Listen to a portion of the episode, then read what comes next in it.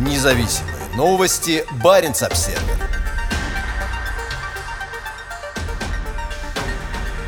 Бойцы из Коми отправились на войну. Глава республики Владимир Уйба заявил, что воины из его региона станут важным вкладом в большую победу. При этом группа мужчин, которых на прошлой неделе отправили на поля сражений в Украине, не выглядела победоносной. «Республика Коми и вся страна гордится вами», – подчеркнул глава региона Владимир Уйба, обращаясь к примерно 30 бойцам, выстроившимся на торжественной церемонии перед отправкой в Украину. Уйба, хоть и не является в прошлом кадровым военным, был в форме с медалями на груди. На его кепке была большая буква «Z», символ российской войны против Украины. «Для нас эта рота – это действительно вклад в большую победу», – сказал Уйба журналистам после представления, разыгранного на аэродроме Североморск-3 Северного флота под Мурманском. Губернатор поделился кадрами церемонии в своем телеграм-канале. Но вряд ли отправленная на прошлой неделе воевать рота состояла из элитных профессионалов. Бойцы, смешанная группа мужчин разного возраста, не выглядели ни очень сильными, ни энергичными. В церемонии также приняли участие командующий Северным флотом Александр Александр Моисеев и епископ Североморский Тарасий.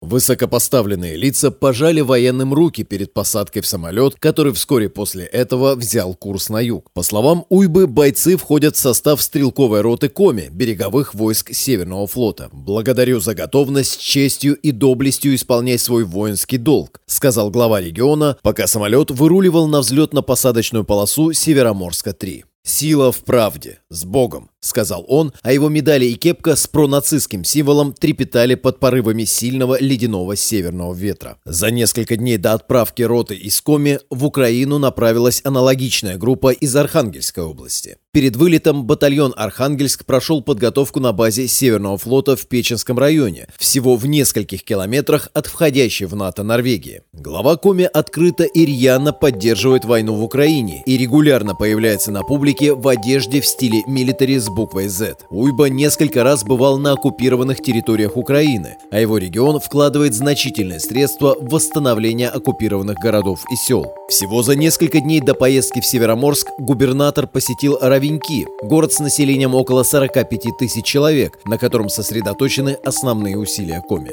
После поездок на оккупированной территории Уйба попал в санкционные списки Великобритании.